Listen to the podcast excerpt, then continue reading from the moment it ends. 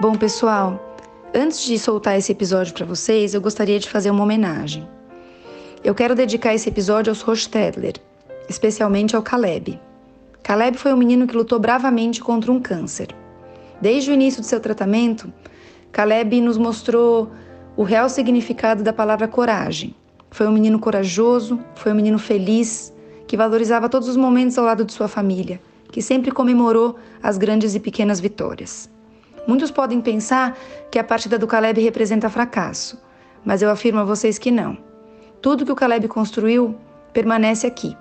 Ele transformou muitas vidas. Ele nos ensinou muita coisa. E por isso, que saibamos comemorar a vida do Caleb e que possamos seguir em frente com a saudade e com a certeza de que onde ele estiver, ele saberá do nosso amor por ele. Bom, tenho certeza que vocês vão gostar muito desse episódio vão conhecer um pouquinho mais sobre a história da Fernanda e do Caleb e vão aprender muito sobre homeschooling. Aproveitem!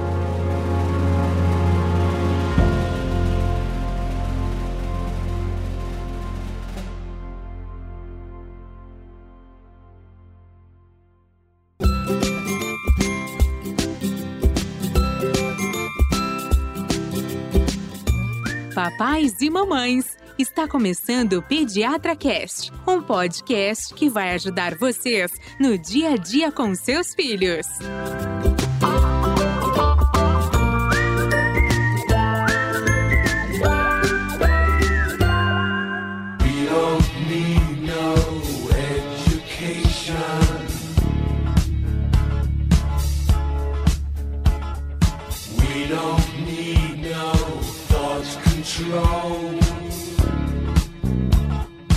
Olá, papais e mamães! Estamos iniciando mais um episódio que vai ajudar você nas dúvidas com seus filhotes. Eu sou Gustavo Passe, apaixonado por podcast, pai do João e não gostava de fazer lição de casa, não. Hum, eu sou Carolina, pediatra, mãe da Maria e da Laura, e me colocaram no desafio de educá-las não só da parte mãe, mas também fazendo um pequeno homeschooling. Então a gente puxou esse tema que eu acho que é super relevante, né, Ivani, em tempos Sim. de quarentena. Eu sou Ivani, pediatra, mãe do Fernando, tenho um pé no homeschooling há muito tempo. Sim. Tá? Eu acho que eu, eu olha, vou ser sincera, viu? Eu, se eu não fosse médica, eu queria ser professora. Muito eu, bem. eu adoro Adoro. Aqui, aqui no Pediatra Cast você consegue ser professora. Sério? É, olha quantas ah, pessoas a gente ensina aqui é, a cada episódio. É verdade. Não, gente, é? É, não deixa de ser, né? Você já também Gosto é professora. Muito. No consultório a gente é um pouco professor também. É, Realmente é uma delícia. Mas a Ivani seria professora de, de alunos mais velhos, assim. Eu te vejo, não te vejo com pequenos. Eu, eu pensei. De quando, alunos mais Quando eu fiz a adaptação das minhas filhas na escola, eu pensei muito que eu seria feliz sendo professora de crianças pequenas, mas porque eu acho que a gente tem esse amor, esse carinho de cuidar dos, das crianças. Eu seria professora de alunos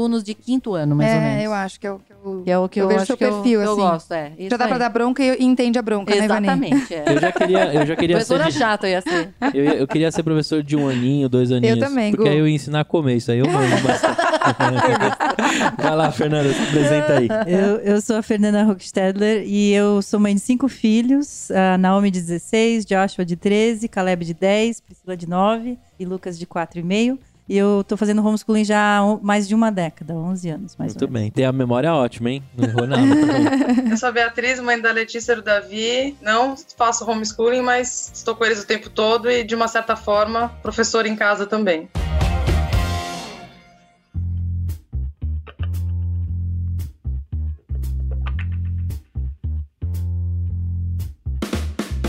Ivani, o que é homeschooling? Apesar do, né, da tradução, o meu inglês melhorou e tal, hum. né? Mas tá, explica vamos, pra gente. Vamos falar que do que nosso é? título, então, que o homeschooling. É. A nossa é ideia isso. de falar que o homeschooling vai muito além da quarentena. Tá. Eu acho que mais do que fazer a definição, né, Ivani, a gente É, podia... por que nós falamos muito além da quarentena? Porque o homeschooling veio agora para pessoas que não sabiam o que é isso, é. elas experimentaram o homeschooling na marra. É mais do que tá isso. Certo? Eu não diria que isso de fato é homeschooling. Enfim, é que por definição, se você pegar a definição é o que as da palavra, falam, né, Carolina? Mas quando você lê o homeschooling, quando você fala com pessoas que de fato fazem homeschooling, é uma coisa muito mais intensa. Então já, já explica. Muito mais. Já é, explica, pode explicar. O, o homeschooling. Eu, eu não vou explicar, não, eu vou deixar a Fernanda explicar. Sim. Porque tá a Fernanda é uma pessoa que faz homeschooling há mais de uma década. É, ela tem cinco filhos e ela organiza as atividades de cada filho, porque eles estão em anos diferentes da escola. A Naomi agora vai se formar em homeschooling, né? E é com a ideia de fazer faculdade, talvez até nos Estados Unidos. Então ela tem muito mais é, teoria e e ela tem muito mais facilidade para falar do assunto do que eu. Você fala pra gente, Fê, o que, que por definição é, o homeschooling? Carolina, talvez assim, antes disso, antes Hum. da gente entrar propriamente no homeschooling, desculpa interromper, Não, imagina. tá? Mas só para organizar um pouco as ideias, gente, é, eu queria trazer aqui o motivo pelo qual a gente está falando disso. Sim. Porque essa história veio à flor da pele para muita gente por conta da quarentena. Tanto é que o nosso título é o homeschooling muito além da quarentena. Mas as pessoas experimentaram ficar um pouco mais com seus filhos em casa e tendo que ensiná-los por conta dessa história, na marra. A Fernanda vai explicar depois, nas- uma- quase numa segunda parte desse podcast, realmente o que é um Uhum. homeschooling. Mas o que eu queria falar antes disso era sobre o realmente o papel da escola em si, o outro lado da história. Como a Beatriz, ela é uma, uma professora, Pedagoga, né? é uma pedagoga, eu queria que ela começasse falando qual é, na opinião dela, o papel da escola na vida de uma criança,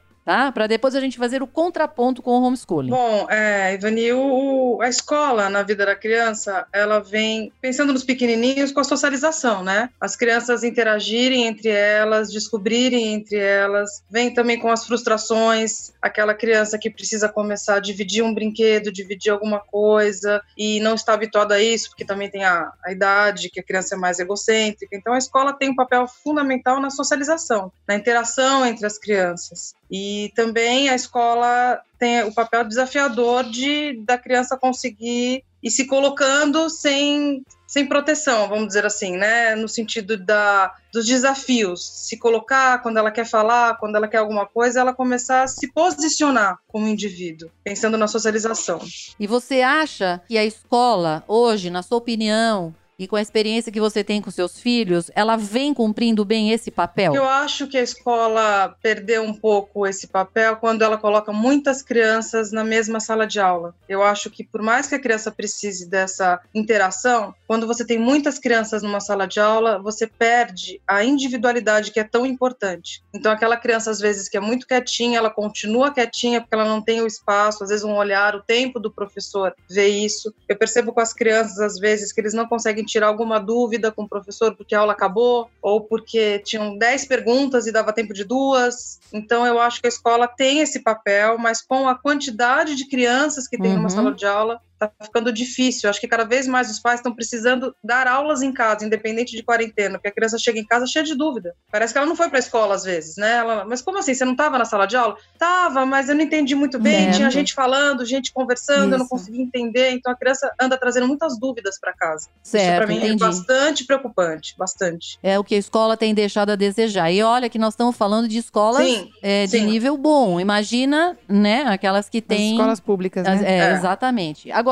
no caso da Fernanda, que eu gostaria que você falasse, o que é, afinal de contas, o homeschooling? O homeschooling de verdade, não, não é essa coisa que a gente tem feito remendando, né? É, eu, eu quero é, ressaltar isso, que o que a gente está vivendo agora não é O homeschooling. É. Porque, inclusive, essa parte de fazer passeios e fazer atividades extracurriculares é essencial, né? A quem faz o homeschooling. Um, e não está acontecendo agora por causa do coronavírus. Mas, é, bem assim, simplesmente falando, o homeschooling é quando os pais ou responsáveis da criança é, Assumem. assumem, responsabilizam. se responsabilizem pela educação dos filhos. É, Entendi. por direcionar Integralmente. né? integralmente. integralmente. Não só a educação dentro de casa, mas a parte é, de conteúdo de escola, né? E por Isso. qual motivo que você fez essa opção? É há 10 anos, 11, né? Que você falou? Foi, com a Naomi. É, a gente morava nos Estados Unidos ainda. E lá realmente é, é algo bem comum da cultura norte-americana.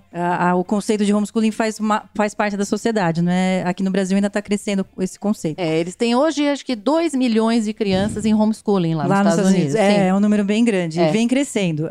Como, como que eu iniciei essa jornada? Na verdade, essa jornada começou quando a Naomi tinha um ano de vida. Eu estava numa livraria e eu encontrei um livro de uma mãe que fez homeschooling e ela contava a jornada dela nesse livro. O porquê que ela fazia. E o que me cativou muito nesse livro foi a ideia de desenvolver uma cultura educacional ah, junto com seus filhos, de, de ser uma jornada em família, esse aprendizado, de, de estabelecer uma, uma vida de aprendizado assim, em família e, e algo e dar à criança essa essa fome pelo aprendizado, pelo conhecimento, de pegar a criança pela mão e, e caminhar junto com ela nesse, nessa descoberta do mundo. Sei. Isso me cativou muito Uhum. de estar lado a lado com eles. Então a Naomi tinha um ano de idade quando eu li esse livro. E aí eu fui desenvolvendo essa ideia. O meu marido também, ele se formou em homeschooling no Canadá. Ele era algo que a família dele fazia. Mas ele nunca me pressionou, nem falou nada, assim. Foi algo que veio de mim mesmo. E eu acho que ah,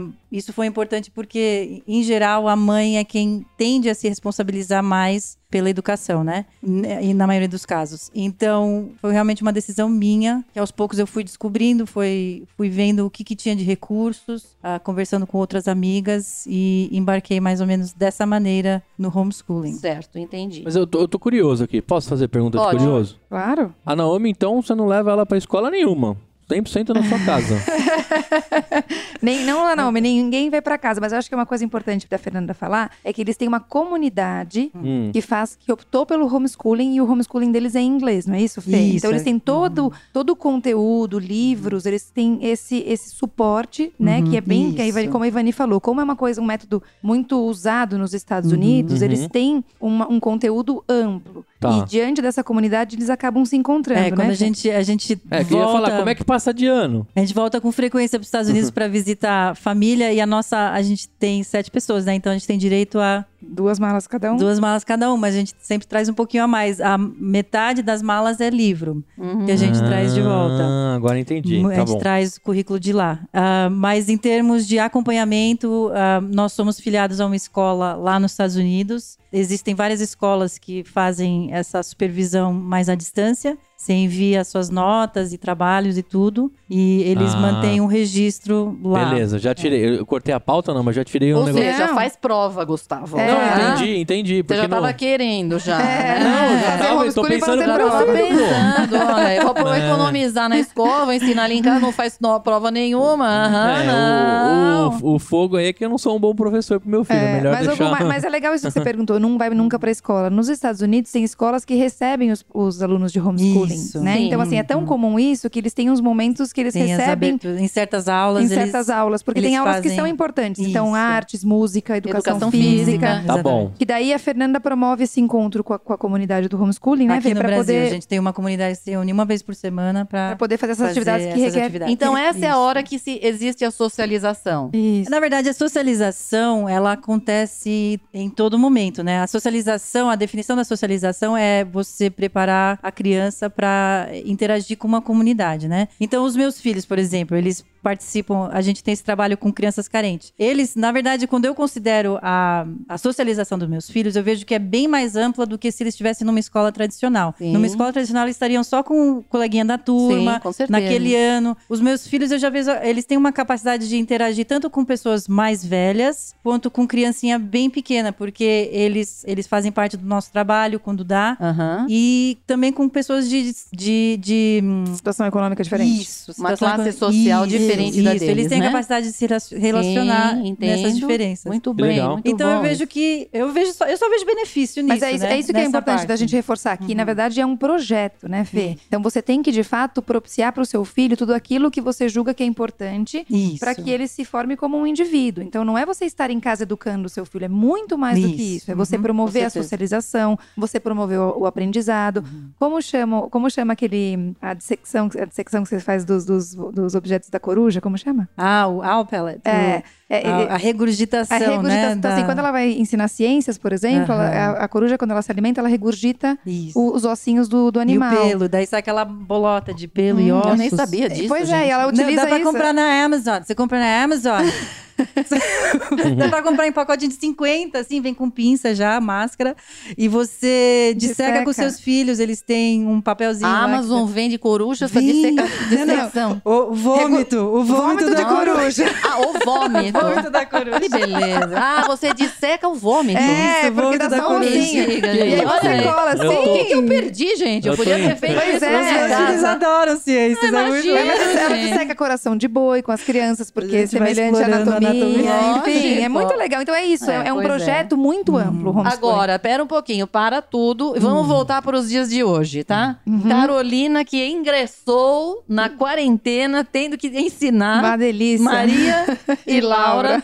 Carolina que chega aqui com os cabelos em pé, falando, eu tô no homeschooling na minha casa. Mas eu falei uma coisa que eu já considerei as minhas filhas formadas no homeschooling. Sim, ela já, já, já deu, já tenho passaram de ano já. Sim. Ah, eu passaria o João em duas semanas. Então, Ivani, mas assim, aí, é o ponto importante, gente. O que, a gente tá falando até agora? Isso é um projeto. Assim, o homeschooling, que eu, não- eu acho que não deveria ser chamado assim. Eu acho que essa atividade escolar com as crianças em casa é uma adaptação para uma situação de pandemia. Mais do que isso, as pessoas estão fazendo home office. Então, a gente não, a gente sai para trabalhar. Então, assim, vocês imaginam, eu e meu marido é médico também. Então, a gente tentou se compor para que um de nós esteja em casa ao longo do dia para poder ensinar as meninas, porque todo dia a escola manda material. É isso que eu ia falar, é mais um EAD do que um É homeschooling, mais um né? EAD, É, exatamente. É, exatamente. isso É mesmo, Gustavo. Só que a minha filha não tem Exatamente. autonomia ainda. A Maria, ela se confunde com as coisas, mesmo a- a- o manejo do computador, ela, ela sabe ler, mas algumas interpretações ela tem dificuldade. Então, assim, a gente tem que monitorar o aprendizado, mas isso não é homeschooling. Mas é, acho que as pessoas estão muito desorganizadas nesse momento. E não é o homeschooling, gente, não é? Não dá pra gente julgar que as mães são incapazes e inábeis. Existem situações extremas que a gente tem vivido de mães que realmente se, se mostram muito é, incapazes de lidar com essa situação, eu diria assim.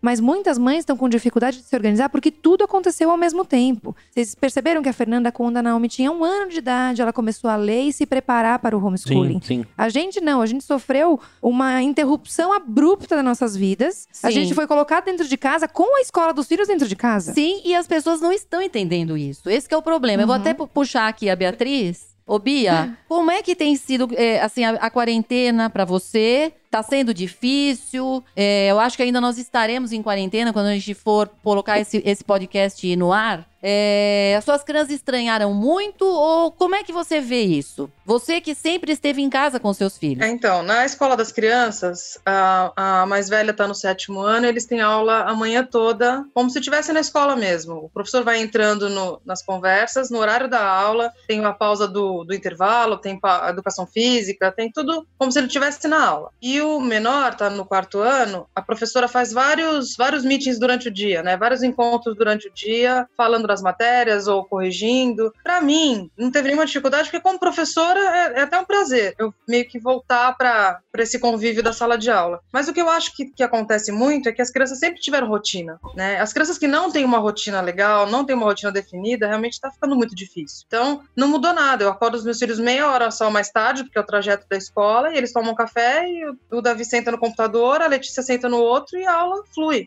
Então não tem essa de ter preguiça, ah, eu não vou acordar, eu não quero, porque para mim é uma coisa tranquila essa relação de rotina com as crianças, né? Mas eles, o que eles estão sentindo um pouco é a coisa dos amigos, né? De, de não conviver. Mas esses encontros virtuais acabam que eles conseguem se ver um pouco. Então eu tô sentindo que para eles está tá tranquilo. É mais a insegurança de como vai ser depois que isso passar do que o momento da, da escola, assim. Eles estão Mas, Bia, por exemplo, eu tive essa semana que eu atendi uma paciente que é coordenadora de uma escola, tá?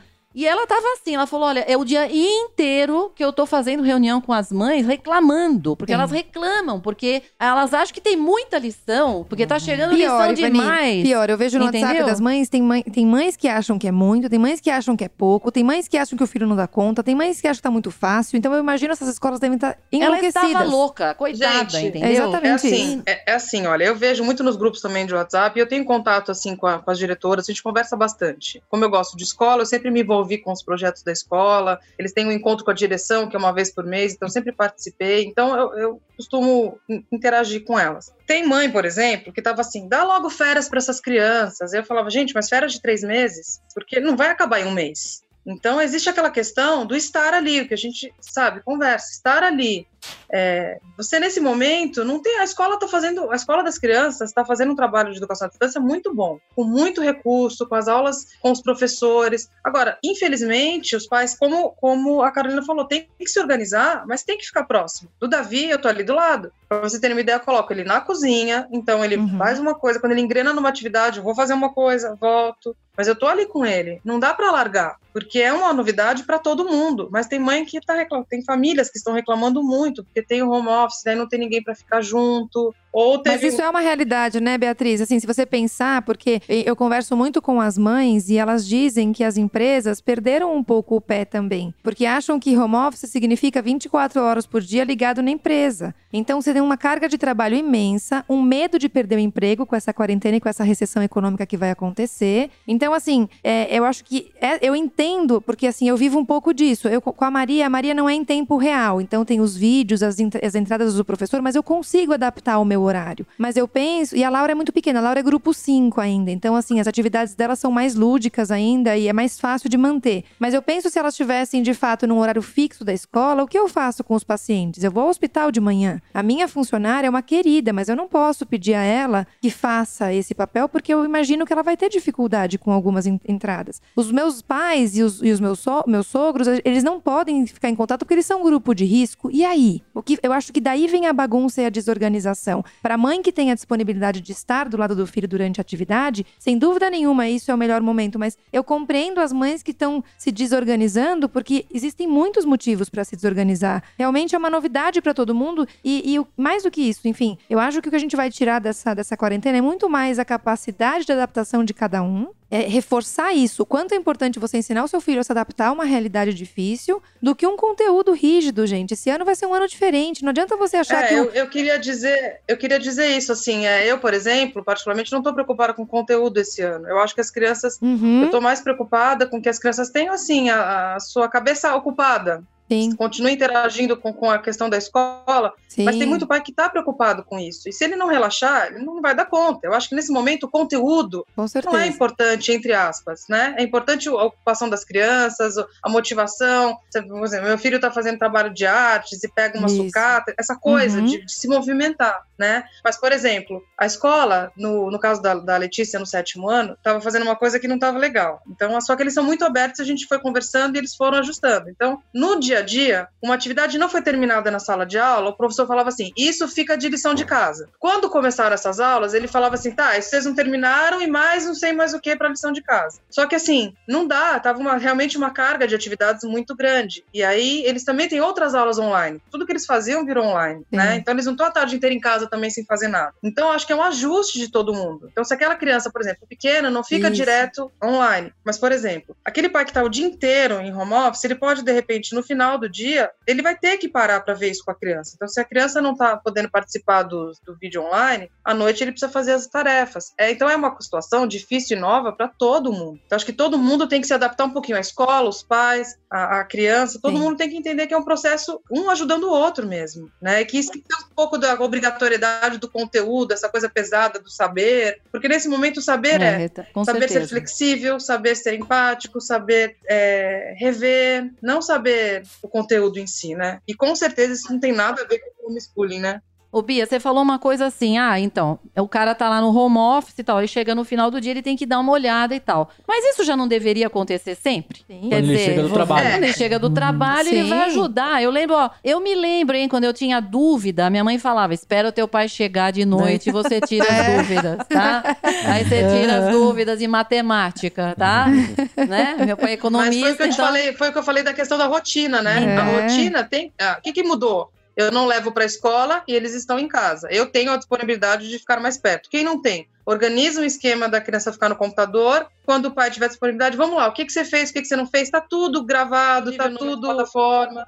É, gente, mas peraí que eu vou advogar em, em causa própria. Peraí, peraí que ela vai se defender eu vou, eu vou, Não, eu vou até falar isso, assim, é, é diferente você tirar dúvidas. A gente, a Maria tem lição de casa. Todo dia eu ou o Flávio, quem chega mais cedo, senta com ela. Mas eu vou dizer para vocês, fazer uma rotina de seis aulas no fim do dia, a criança tá esgotada, gente. Ela não tá afim. Você vai sentar no computador, ela brincou o dia inteiro, ela já teve o dia dela. Aí o dia, por exemplo, tem dias que eu chego tarde, o Flávio também, a gente não faz. A gente deixa pro dia seguinte e faz o sábado um dia de aula. Certo. Porque não é, a criança não rende. Certo. Você vai começar. Então, assim, pensem bem o que vocês estão falando. Não é que a gente tá dizendo, tem uma rotina assim, curta, pontual, de sentar, falar sobre a lição de casa, ler um livro. É uma coisa que a criança está esperando como prazer. Mas você instituir a rotina de aula da escola no final do dia, você vai entrar na noite, gente. Isso é. não é produtivo. Mas eu digo é a questão de organizar. Entendeu? Sabe a questão de organizar? Por exemplo, não fazer a rotina das seis aulas, mas você, o que, que você teve hoje? O que, que você conseguiu fazer? O que, que você não conseguiu fazer? Vamos deixar para o fim de semana. Não é fácil. Mas também a escola tem que ter essa flexibilidade. Sim, Né? Ela tem que entender cada pai. sim. E que saber mais do tem que é famílias flexibilidade que não vão conseguir mesmo. entregar no, dia, que precisam de um fim de semana para se reorganizar, porque aí é que eu falo, é uma adaptação. Todo mundo tem que se Uhum. flexibilizar. Mas é que tem situações Claro. que os pais falaram desse jeito. Eu vou largar, não É, quero tá saber, certo. e depois quando voltar a ver. Só que são, é muito tempo em casa. E se quando voltar a ver também fica complicado. Mas eu acho sim que, que a rotina de quem É, está não dá, saindo, ou de quem está o dia inteiro Não, fazendo não home dá. office, deve estar muito pesada. Até pela carga de, de responsabilidade, de tensão, de tudo isso. Mas tem que ter aquele momentozinho, Muito, momentozinho no final do dia para ajustar essa agenda, né? E para ver o que vai ficar pro fim de semana, o que vai dar para fazer, o que não vai. Porque a criança também se sente desamparada. Tem criança desesperada que tá chorando na frente do computador, porque não tá conseguindo fazer com os pais. Tá muito difícil para algumas É, crianças imagino. também, né? Isso me fez lembrar que uma das coisas ah, que eu e meu marido a gente pensa muito em termos do, da nossa filosofia educacional é aquela hierarquia de Maslow, né? Que é assim que fala? Maslow? Sim. Se Yes. não é, ficou. Se não é, Yes. ficou. Vai. Very good. Que, o, que antes do cognitivo, você tem que ter a estima, né? A autoestima da criança. Tem que estimular, sim. E o amor e relacionamento vem embaixo disso, né? Primeiro tem as necessidades fisiológicas, ó aqui minha cola. Aí tem a segurança, aí vem amor e relacionamento, estima, cognição estética e realiza- realização pessoal, né? É um- uma hierarquia do que ajuda No a- aprendizado. no aprendizado. Perfeito. Então, Aham. assim, eu vejo assim, quando as pessoas se preocupam tanto na, na criança aprender. Desculpa, Fernanda. Repete, repete para mim que eu me interessei muito por isso. Como é que é? Isso, isso é importante no aprendizado, Na, em geral, nas necessidades da criança. certo? Que a criança. Então ela começa com as necessidades básicas, Isso, você, você falou, tem que- e depois ela vai subindo. Me fala de Isso, novo. você tem Usa que- sua cola aí que eu gostei. Você a pessoa chegar na realização pessoal, que é hierarquia de Maslow, é aquela, aquela Pirâmide. pirâmide. certo? Ah, no topo é, vem aquela realização pessoal, em que a pessoa se sente realizada pessoalmente, né? Uhum. Ah, e aí a base dessa pirâmide é a necessidade fisiológica. Então, para a pessoa, como um indivíduo, para você poder progredir ah, e chegar nessa realização pessoal, você precisa Suprir primeiro, tudo. Isso, suprir essa base e tipo subir as escadinhas, né? Claro. Então, e você vê isso muito na sociedade, que quando as necessidades fisiológicas da criança não são supridas, que nem acontece em comunidades de Carentes. carentes, Uhum. é, as crianças, Não, obviamente. não consegue se desenvolver E- bem. Exatamente. Tá, entendi. Aí, Então, de- quais são os passos, Fê? Então, é, é necessidades básicas, Isso. aí o que vem E depois? depois? aí segurança, né? Da criança Segurança. se sentir segura, Certo. ah, fisicamente, emocionalmente e tudo mais. Certo. Aí vem essa necessidade do amor e relacionamento para se desenvolver como pessoa, esse, esse carinho da mãe que a gente já falou. Claro. Aí vem a estima, né? A de se sentir valorizada. Valorizada. certo. Uma... Isso, Tá. confiança. E daí a- o próximo passo seria a cognição, que é.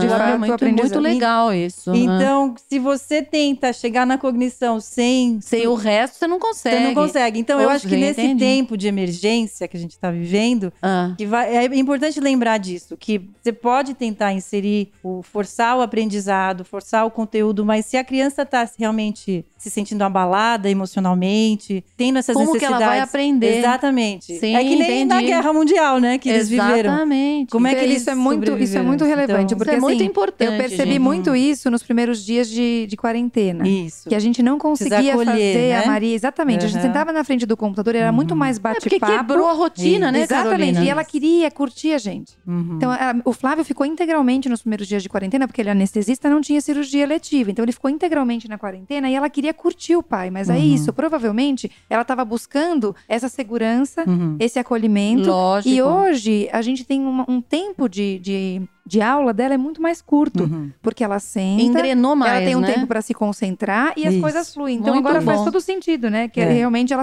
precisava dessa, desse acolhimento Isso. e valorização. Eu acho que isso é importante. Agora, é, voltando um pouco para o homeschooling em si. O Uhum. homeschooling de verdade, o raiz, tá? Não o fake news que a gente tá não tendo, Nutella. né? É.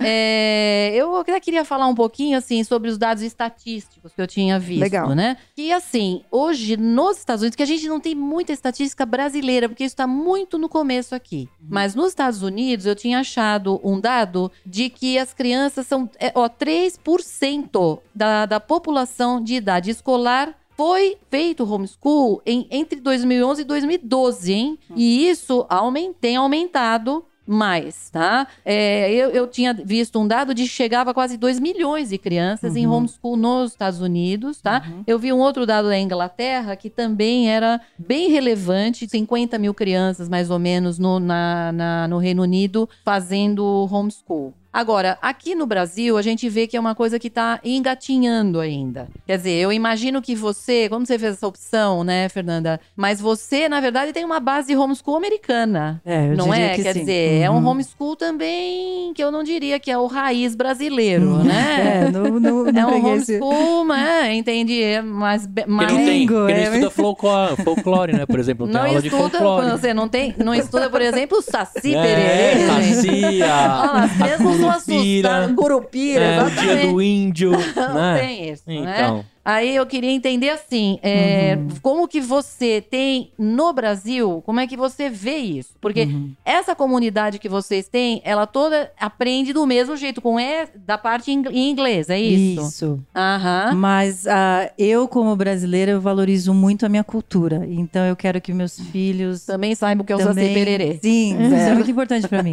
Que eles conheçam Claro. os estados brasileiros, o- as riquezas que existem no Brasil. É, faz Certo. parte da herança cultural deles, Lógico. né? Então eu introduzo, mas eu também introduzo coisas canadenses, porque o meu marido é canadense. Então a gente fica, na verdade, a gente é muito global a nossa educação. Entendi. E eu sei que outras famílias fazem do mesmo jeito, assim. Que na verdade é um dos benefícios do homeschooling é, é de essa flexibilidade de Sim. você, dependendo dos dons e talentos que seus filhos demonstram, do foco que você quer ter, você pode direcionar um pouco mais os estudos dessa maneira, sabe? E uma coisa que eu vi, que eu li, sabe? Porque, é, assim, qual seria o motivo pelo qual as pessoas fazem essa opção? E uma parte delas, que eu vi, que não é pequena, fazia essa opção pelo fato de acharem que suas crianças não estão integradas na escola. Hum. O fato de você ter bullying, por exemplo, na escola, Sim, é um erro, né? levava muitos pais a fazerem a opção do homeschool. Uhum, uhum. O que, como é que você vê isso, Fernanda? É- Você percebe isso? Você acha que muitas pessoas fazem essa opção por esse motivo mesmo? Eu, eu conheço algumas famílias que fazem por esse motivo. Eu tenho uma amiga que, na verdade, o filho ele tem autismo Aham. e ele sofreu muito na escola e aí ela resolveu tirar ele da escola e fazer o homeschooling com ele em casa. Eles fazem parte da nossa, da nossa reunião semanal que a gente tinha antes do Entendi. Coronavírus. Entendi. Então tem essa razão, mas aí o que acaba acontecendo é que as pessoas e também ah, o meu filho ele tem faz tratamento de câncer, né? E nesse meio também tem muitas famílias que conhecem o homeschooling por necessidade, porque o filho não pode ir para a escola em alguns Sim. momentos.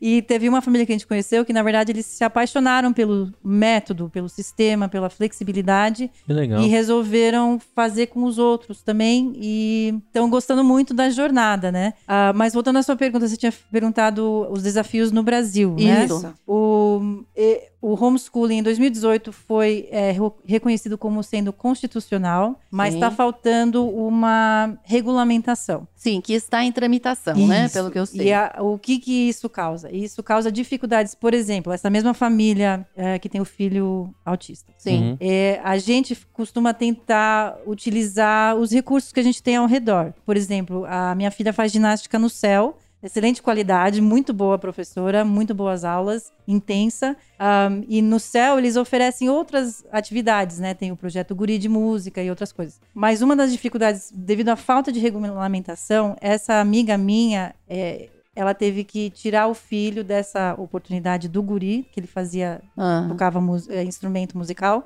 porque eles falaram que ele precisava estar matriculado numa escola. Então, é um pouquinho difícil triste. porque você tenta inserir os seus, você tenta Sim. socializar os seus filhos, mas devido à Mas- falta de regulamentação, você encontra ruim. muitas barreiras, entendeu? Quando eles requerem a matrícula escolar e você tenta explicar, né, o que você está fazendo. Então, essa é a parte difícil ah, que o Brasil está enfrentando. Nos Estados Unidos, Europa é diferente. Sim. É- já é mais aceito, você pode até ir na escola participar em, nas equipes esportivas Sim, da escola. as é escolas se super abrem comum. para os- as crianças Muito que, comum. que você estudam paga em uma casa, taxa né? e você vai lá. Entendi. Então, é, tem um pouquinho de perseguição no Brasil ainda. Eles não entendem, é eles é, tem essa, esse Tem aspecto. uma questão ideo- ideológica também no Isso. meio misturada, Isso. né? Pelo que eu sei. Isso. E daí Né? também, ah, no Brasil, o desafio é a falta de material em português. Sim. Eles estão tentando traduzir alguns currículos, mas é muito difícil. A dificuldade que eu mais encontro no Brasil é literatura infanto-juvenil de qualidade que nem você encontra no inglês. Hum. Assim, aqueles autores que te cativam, que quando você começa a ler, o seu filho fala: mãe, lê mais um capítulo, eu quero mais. Aquele Sei. livro vivo que eu chamo, sabe? Que a criança, Sei. você lê, né? Que nem Crônica de Nárnia. Que você lê e a criança quer que você continue lendo. Aí você Sim. percebe que E ela gostou. gostou claro. e cativou a imaginação. Lógico. Os livros que tem de autores brasileiros são muito poucos que fazem isso Que- na criança. que pena. Muito triste. Já tem livros em inglês que são traduzidos para o português, mas não é a mesma coisa. Não, não é. Então, essa é a maior dificuldade. Essa é a maior Entendi. dificuldade no Brasil, é a falta de. E eu, eu acredito muito que o livro é essencial para a criança. Eu acredito muito assim que uma mãe curiosa, com acesso a uma variedade de livros, uma biblioteca, pode fazer muito pela educação dos E aí filhos. você tá falando uma coisa, eu vou puxar um outro gancho. Porque você fazer um homeschooling não é fácil, porque assim, a mãe tem que ser uma pessoa que tem que se preparar muito para dar Sim. aula. Então não é qualquer pessoa que vai chegar e sai dando aula. Você tem que aprender o que você vai ensinar. Ah, e a Fernanda não não, é tem fácil. intervalo, né? Porque são cinco, então... Exatamente. Enquanto tá na pensa. merenda de um ali, na- no recreio de um, já tá dando aula pra outro. Exatamente. Mais as galinhas, né? Fez os cachorros. Exatamente. Agora aí, assim, não é fácil. E aí eu vou puxar um gancho pra mim mesma. Por que que eu vou puxar um gancho pra mim mesma? Porque, na verdade, até quem ouviu meu podcast, o nosso podcast de, TDAH. auti de TDAH, É. não era de autismo. Descobri que eu não tenho, inclusive. Transtorno só. do déficit de atenção. Você descobriu que não É, tem? Minha mãe respondeu um questionário lá, não tenho, não. Que bom. É, O que eu não tenho mesmo é falta de foco. Agora, aqui, gente, o meu filho tinha um transtorno de déficit de atenção leve, mas que atrapalhava ele na escola. E, e aí, assim, ele não podia eh, tomar medicação e eu fiquei lá com a situação na mão. Então, o que, que restou para mim e para o meu marido? Nós vamos tutorá-lo. E aí nós fi- fizemos isso. Eu fiquei responsável por algumas matérias, meu marido por outras, entendeu? E, e fomos em frente no tempo que a gente tinha, que era principalmente o final de semana. Então, o final de semana na minha casa era muito de estudo. Agora, para ensinar matemática, era uma coisa que eu já não me lembrava mais. Então, eu cansei de aprender matemática. A Carolina é prova disso, que Sim. ela me via aqui estudando matemática no computador. Sim. Entendeu? Eu tinha aulas online com o professor de matemática e É? eu ensinava e ajudava o Fernando e treinava com ele, fazia Uhum, exercício com ele, entendeu? Durante muito, muito tempo a gente fez isso. Basicamente, até a hora dele ir embora pro, pro Canadá, a gente fez isso, Uhum. entendeu? Então, assim, eu, por isso que eu falo que eu tenho um pé no homeschooling, porque a gente estudava junto, não era Uhum. Sim. Uhum. brincadeira, estudava pra valer. O meu marido, como é, adora história, adora geografia, Ah, maravilha. nossa, e- Saudades, nossa, Paulo. Saudades, Paulo. Paulo pegava e dava banho. de- Mas, Ivani, você vê assim, eu acho que Entendeu? o ponto principal do homeschooling é isso: é, é uma mãe com conteúdo, são pais com conteúdo. Numa conversa nossa, a Fernanda me falou que ah, o Brasil tem a filosofia do professor ideal. Não foi isso que você falou, Fê? Assim, da- do especialista, daquele cara que sabe muito. Para uma criança. É, muitas vezes você não precisa do- da pessoa que é, espe- é extremamente especializada naquele assunto. Você pode, com um conteúdo adequado, mas você tem que ter conteúdo, fazer um bom ensino para o seu filho. Porque é isso, é muito mais do que o livro, é muito mais do que aprender. E de novo a gente volta para a quarentena. Todo dia você tem coisa para tirar do aprendizado contínuo. Então não é o um mais um igual a dois. Isso a criança consegue aprender. Não, e com agora todas as suas hoje- dificuldades, enfim, mesmo crianças com E déficit. vou ficar. cognitivo, e que não era o caso do dizer- Fê, é, né? Eu vou dizer pra você. Agora que eu fiquei triste mesmo, que se eu soubesse que eu puder, poderia comprar um vômito de coruja e dissecar na minha casa, gente. Agora acabou, amar, né, velho. É muito Agora, legal. Eu tenho, assim? eu tenho uma opinião Quando aparece pessoal, a caveirinha. eu tenho uma opinião particular minha com relação a uma vantagem que eu vejo que eu não acredito mais no modelo de ensino atual, Hum. no Brasil principalmente, né? A gente às vezes demora muito tempo a atualizar um livro, a discutir alguma, alguma matéria, né? Eu sou da época que os livros, eu estudei em escola pública, tinha lá os, os, os mesmos planetas que já foram atualizados milhões de vezes, né? Hum. A mesma coisa acontece na faculdade. Às vezes a gente se forma em alguma coisa com algumas matérias que não estão ali representando o que acontece. Quando tá na sua mão, por exemplo, como mãe, a, a, a sua molecada lá tá aprendendo agora, por exemplo, o que uma pandemia representa no Isso. estudo. É que a gente só vai colher nos livros daqui um- uma década, sei lá. O meu filho vai estudar essa pandemia que a gente tá vivendo. Isso. Essa transformação digital que a gente tá vivendo agora, que tá vivendo a- nesse exato momento, Uhum. dá pra ensinar pros seus filhos. Isso. Não precisa esperar alguém transformar Mudar aquilo um em currículo, né? Não, entendeu? Mudar um, um livro. Então, a manobra de você ensinar o que realmente Uhum. tá pegando é quando vocês tocaram no assunto do especialista, justamente, Isso. né? Nem sempre a professora que vai te dar aula de ciências é uma especialista, ou é uma bióloga, ou coisa É. do tipo. É que tem muitos recursos, né? também. Isso, então eu acho que você tem- ter a manobra de atualizar com Uhum, o é quente bem ali, com o dinâmico. que tá rolando, Isso. me traz um pouco mais de vantagem É. pra Sim. isso. Porque às vezes o professor também, aí defendendo um pouco o lado do professor, Uhum. ele vai dar aquela aula e eu tive chance de encontrar professores maravilhosos. Uhum. Que ele fugia da grade que o MEC pedia Uhum. e ele dava acrescentado, mas era uma coisa muito do professor. Porque se ele Sim. quisesse cumprir lá o que Uhum. realmente Com ele tinha que foi. Certeza. Entendeu? Sim, e eu sim. tive sorte de encontrar esses professores na Mas escola pública. Você lembra, né? Desses... Eu lembro deles. É Tanto que gostoso, você, né? É. exatamente. Então eu vejo que se minha mãe tivesse condições de acrescentar Uhum. coisas pra me ensinar muito além do que a grade básica, que eu tenho Isso. certeza que você sai da grade Com básica, certeza, sim. isso pra mim é uma grande vantagem. E isso daí, Gustavo, eu- a Bia tava pedindo pra falar, eu vou Aham. esperar só um minutinho, Bia, você já vai entrar. Eu só queria falar uma coisa. Por exemplo, a escola do meu filho, gente, ela ela deu uma chance, ela me, me dava uma chance, que foi a seguinte: eu dava aula na escola do meu filho, Uhum. todos os meses Isso é eu legal. trazia um ponto que a gente Uhum. fazia, eram para as crianças de 11 anos, Uhum, quinto ano, uhum. tá? Então, o que, que a gente fazia? Eu tinha as aulas montadas, é, quer dizer, eu ia montando, né? E era sobre, então eu entrava na aula de biologia. Então eu dava um assunto relacionado à saúde junto com o que ele estava Uhum, aprendendo. uhum. Então, por exemplo, eu estava aprendendo aparelho respiratório e eu ia lá e falava sobre cigarro, mostrava como é que ficava um pulmão de uma, uma pessoa que real, né? fumava. Uhum. Isso é legal. Entendeu? Explicava Uhum. tudo isso. É, falava do aparelho circulatório, falava sobre o colesterol, Uhum. as comidas, falava sobre o aparelho reprodutor, Uhum. levava uma camisinha ali, levava com uma banana e Uhum. mostrava como é que é. Imagina como é que ficava as crianças, entendeu? É. Mas isso, gente, eu tenho certeza absoluta Não, são as que aulas entrou inesquecíveis. na cabeça dele. Sim, são as Bem aulas rapidinho, o meu filho foi diagnosticado com leucemia e daí nos ah, quando a gente voltou pra casa uns dois, três dias depois, eu sentei com todos os outros filhos e eu falei o Caleb tem isso e aí a gente sentou e a gente olhou no Khan Academy que é Sim, Conhece? Academy, sim, sim. Ah, Sal e- Ken. Isso, e a gente procurou vários vídeos para eles entenderem visualmente o que estava acontecendo. Então, assim, imunidade, assim, esse aspecto, eles conhecem. Até o Lucas entende mais ou menos dos soldadinhos e o que está acontecendo no corpo do Caleb. Aliás, vou, vou dar. o nosso- Quem não viu o nosso podcast, Podcast sobre imunidade, eu me baseei no- na aula do, do, do Então, Salken para, para explicar bom, né? para as pessoas, para as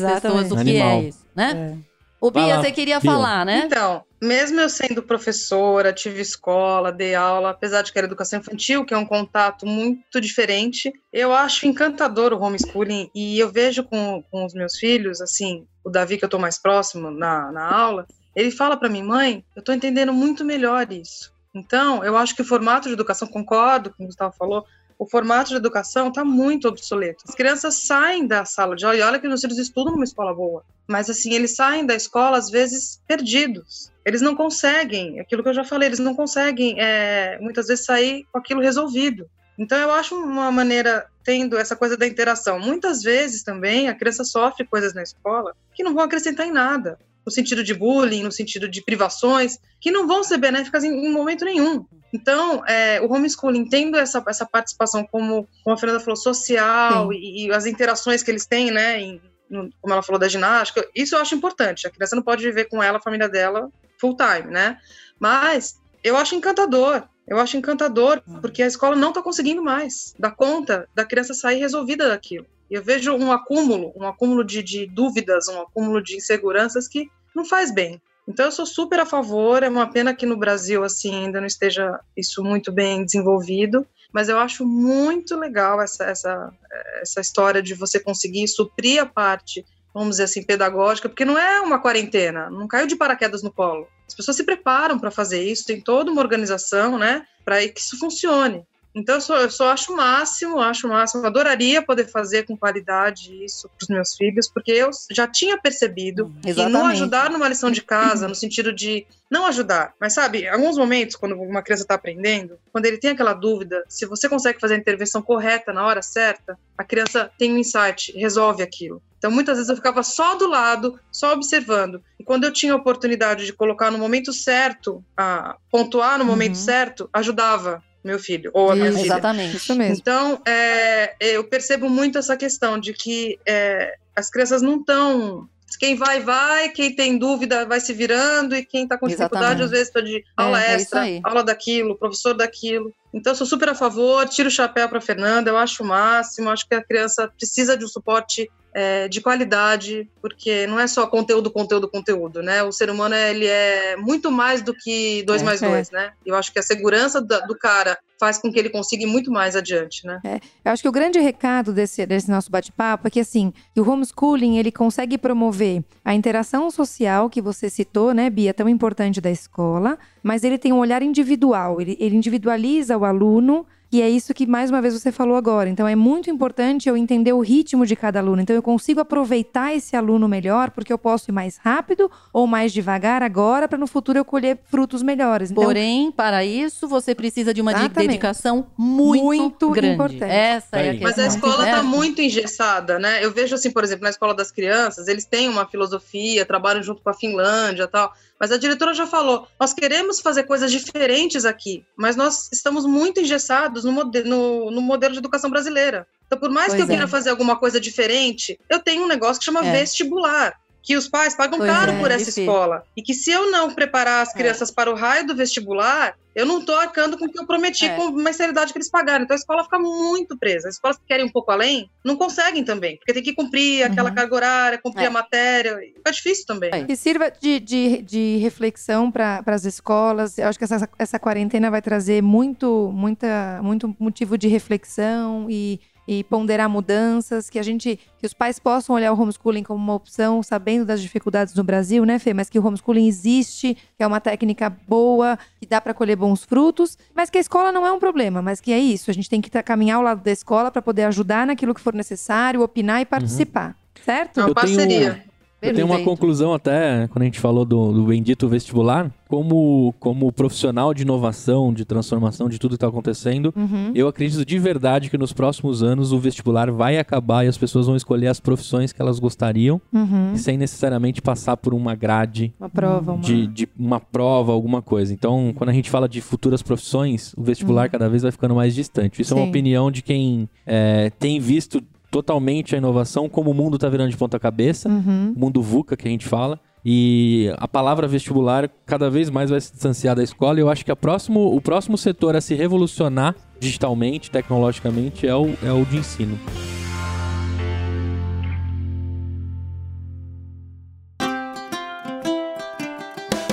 E eu só queria fazer a última pergunta pra gente finalizar. Você passa a lição de casa pra Naomi? É tudo lição de casa. Esse Muito bem, Gustavo era é só pra fechar o episódio. Esse Gustavo é impossível. Ele é impossível. Muito bem. Eu espero que você tenha gostado de ficar com a gente até aqui. Queria agradecer, Bia, pela sua Ah, é um participação. prazer. Fernanda, Adorei. muito obrigado. A gente já gravou dois episódios. Vocês já estão mega podcasters já, né? Pode colocar aí na bio de vocês que já gravaram o podcast, né? Mandar um beijo pra todos os seus filhos. Então a gente disse os nomes aqui, né? Do Davi e da Letícia. da Letícia. E você também comentou aqui o nome. E pro maridão, acho que a gente não falou dele aqui, né? Manda um beijo pra Fala ele, aproveita. Delton. Muito bem, e o marido, Gabriel lá parceiro. também ganharam beijos, pronto. Tiveram que ficar até o fim. Então, eu espero que você tenha gostado desse episódio assim como eu gostei, né? Não deixe de, se você estiver no Spotify aí, dá o botãozinho seguir lá. No iTunes você também pode assinar o nosso podcast, deixar suas estrelinhas, mandar os seus feedbacks e compartilhar com outros papais e mamães. Essa discussão ela vai longe, né? Cada um com a sua opinião, cada um com a sua escolha, mas de fato o que a gente espera aqui é ter entregado informação pra você. Se você também ficou até aqui, não deixe de acompanhar a continuidade disso nas nossas redes sociais. PediatraCast, visite o nosso site pediatracast.com.br, mande as suas dúvidas e sugestões. Um beijo e Tchau. Tchau, tchau.